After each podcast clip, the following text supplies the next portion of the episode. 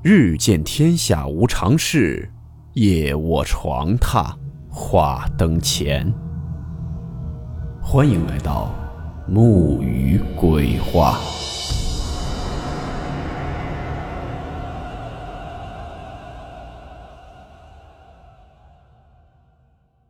大家好，我是木鱼。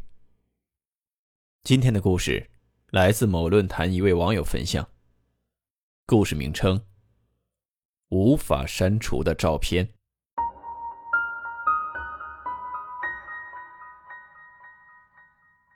温馨提示：本故事含有未经证实的内容和边缘化知识，部分内容超出普遍认知。如感到太过冲击自己的主观认知，请大家当做故事，理性收听。二零一九年。一位在西南某医院工作的楼主发帖，讲述了在他身边真实发生的一件充满离奇巧合的怪事儿。起因是楼主在工作群中发了一张溺亡女人的尸体照片，之后他惊讶地发现，这张照片竟然不能撤回，也删除不了。在一番询问下，楼主得知，不仅是自己一个人有这种情况。而是工作群里的所有人，都不能删除这张照片。这究竟是系统 bug，还是这张照片真的有某种诡异能力？事情呢发生在二零一九年，楼主是某个医院的一位年轻医生。这天他刚下夜班，在回家的路上途经某个桥的时候，突然发现河边围了很多人，还有几个警察正在拉警戒线。楼主呢好奇凑过去一问，才了解，原来在几分钟前，有人从河里捞起了一具女尸，年龄大约在五十岁左右，身上穿着一件红色外套。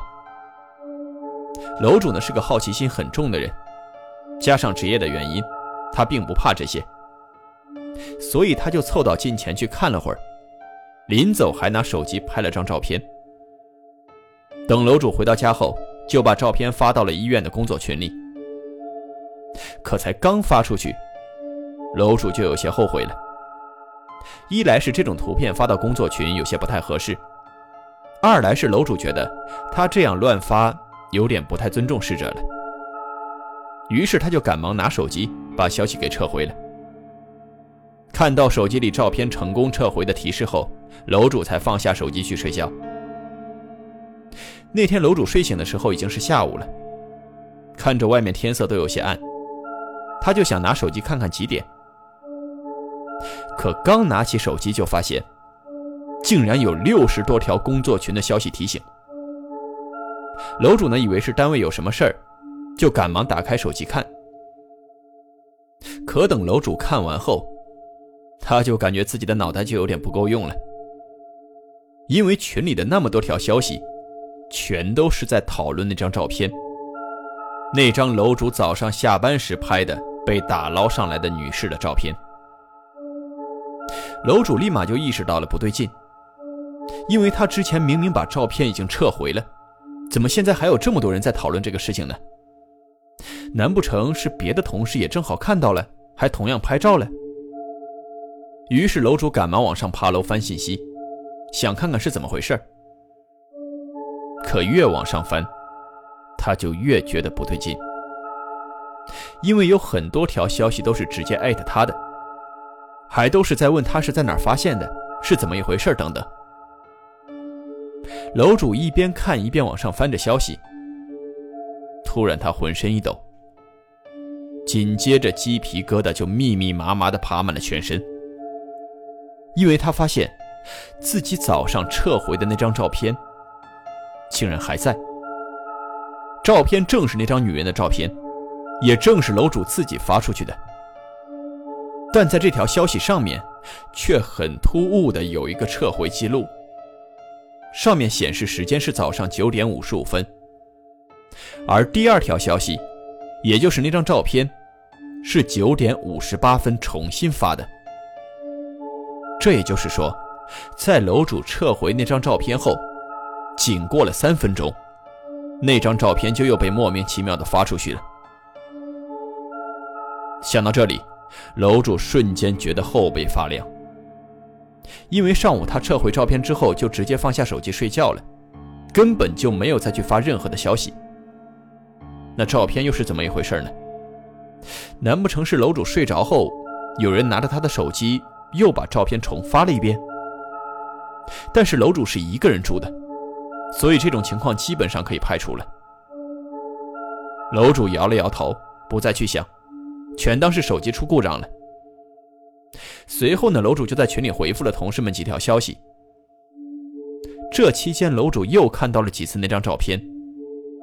不过此时，楼主看到这张照片后，就总是觉得心里莫名发寒。于是他就想把记录里的照片给删除了。可是，就当楼主按下删除键之后，怪事再次发生。明明已经被删除的照片，在两秒后竟然再次出现，依然还是那张穿着红衣服、已经被泡得发肿的女人。看到这种情况后，楼主心里就更慌了。他又尝试删除了几次，可不管删除多少次，那张照片总是会再次出现。就像个钉子户一样，赖在他的手机里。楼主被吓坏了，他赶忙下楼找了家手机维修店。但维修人员拿到手机一顿检查之后，却告诉楼主，手机没有任何问题。至于照片是怎么回事，他也不清楚。楼主这边还没弄明白是怎么回事，群里已经炸开锅了。同事们叽叽喳喳的，都在说那张照片删不掉。而且大家的情况都和楼主一样，删除后没几秒就自动出现。此时的整个工作群似乎都被一股诡异的氛围笼罩了。有人开始猜测，说是照片有病毒，大家的手机都中招了。但后来经过单位里的一个电脑高手进行检测后，发现这根本就不是照片的问题，手机也没任何病毒。后来还有人试着把照片发到了别的群聊里面，但是一切都很正常。在其他群里，照片可以正常撤回和删除，唯独在楼主他们这个工作群里，撤不回也删不掉。没人知道这是为什么，也没办法解释这是怎么回事。之后呢，有些想法跳脱的同事就把照片和那具女尸联系了起来，就说这会不会是一起灵异事件呢？照片之所以删除不掉，会不会是因为被脏东西给附上了？还有一名同事的脑洞更大，他说：“难不成这是凶杀案，而这起案件的凶手就在群里，所以才导致照片删不掉？”此话一出，整个工作群瞬间变得鸦雀无声。足足过了五六分钟，才有人站出来说话：“大家别自己吓自己了。”不过就是一张照片而已，删不了就删不了吧，你别去看就行了，有什么好怕的？亏大家还都是医生呢，怎么这么疑神疑鬼的？至此，这个事情才算是告一段落了。很快，时间就已经过去了大半个月，没有人再去提起这件事儿，照片也渐渐的被大家淡忘了。可突然有一天，楼主的一名同事老刘在群里发消息说，他通过朋友打听了。照片中那名红衣女人姓唐，五十五岁，家住某某区厂矿宿舍，是自己跳河死的。当天还有两位目击者亲眼目睹了整个跳河过程。这两人一个是看车的，另一个是附近网吧的服务员。二人都证明，这位唐姓妇女是当天后半夜出现在桥上的，直到凌晨五点，她都是在桥边徘徊，之后就突然跳了下去。看车的那位目击者就马上过去相救，可遗憾的是没救上来。后来他报了警，等警察赶到现场把女人捞上来的时候，已经没了。而楼主也正是那个时间段从那儿路过的。这时候群里有个同事非常八卦的问了一句：“那个阿姨为什么要咨询短见呢？”这个问题问出后，老刘沉默了一会儿，才继续在群里说道。这位唐姓妇人早些年和老公离婚后，就一直和儿子相依为命，但这儿子却不是个什么好东西，眼瞅着都三十了，还一直啃老，去年厂宿舍拆迁的时候赔了唐某五十来万。唐某本来想着拿这笔钱养老，结果却被那个混账儿子给骗走了。之后，儿子带着个不三不四的女儿把钱给败光了。等唐某发现的时候，气得不行，就和儿子发生了口角。但那混账儿子不光骂了唐某，甚至还动手打了他。之后，唐某一时想不开，就跑去寻了短见。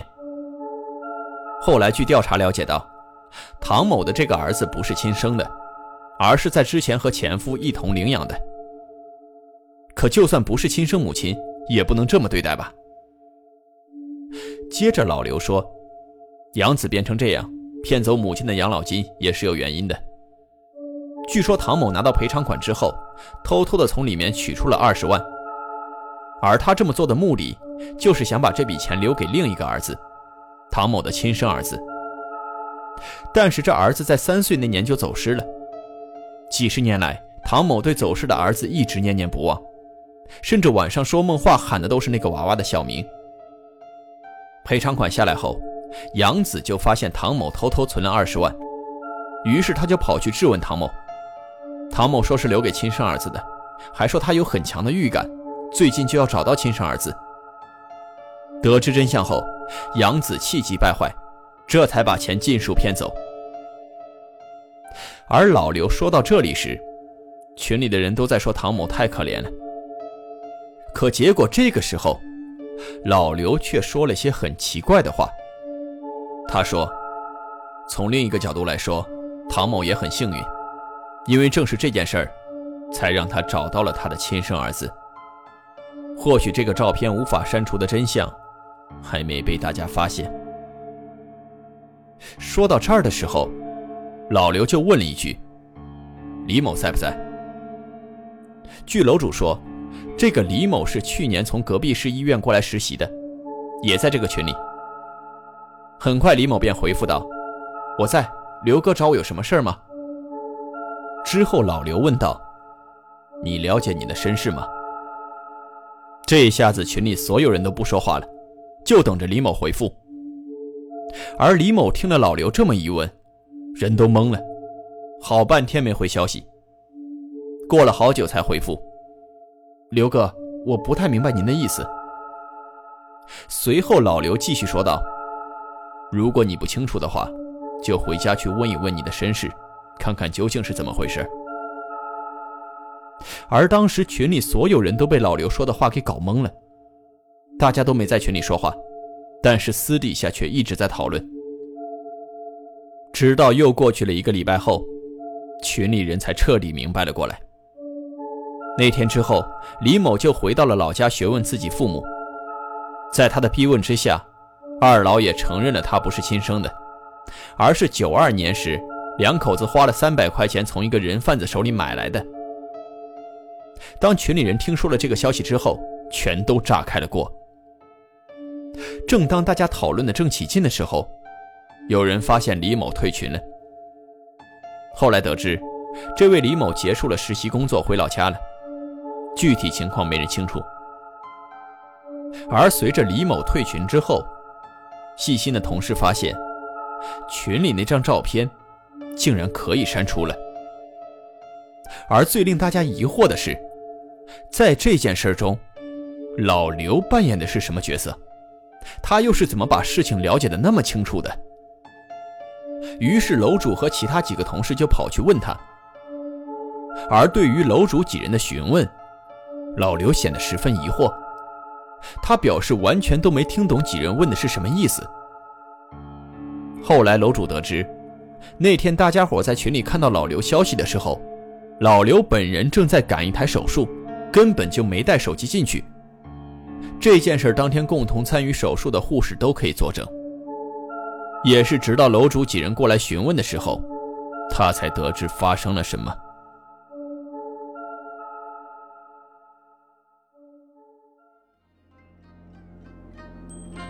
好了，我们今天的故事到此结束，祝你好梦，我们明晚见。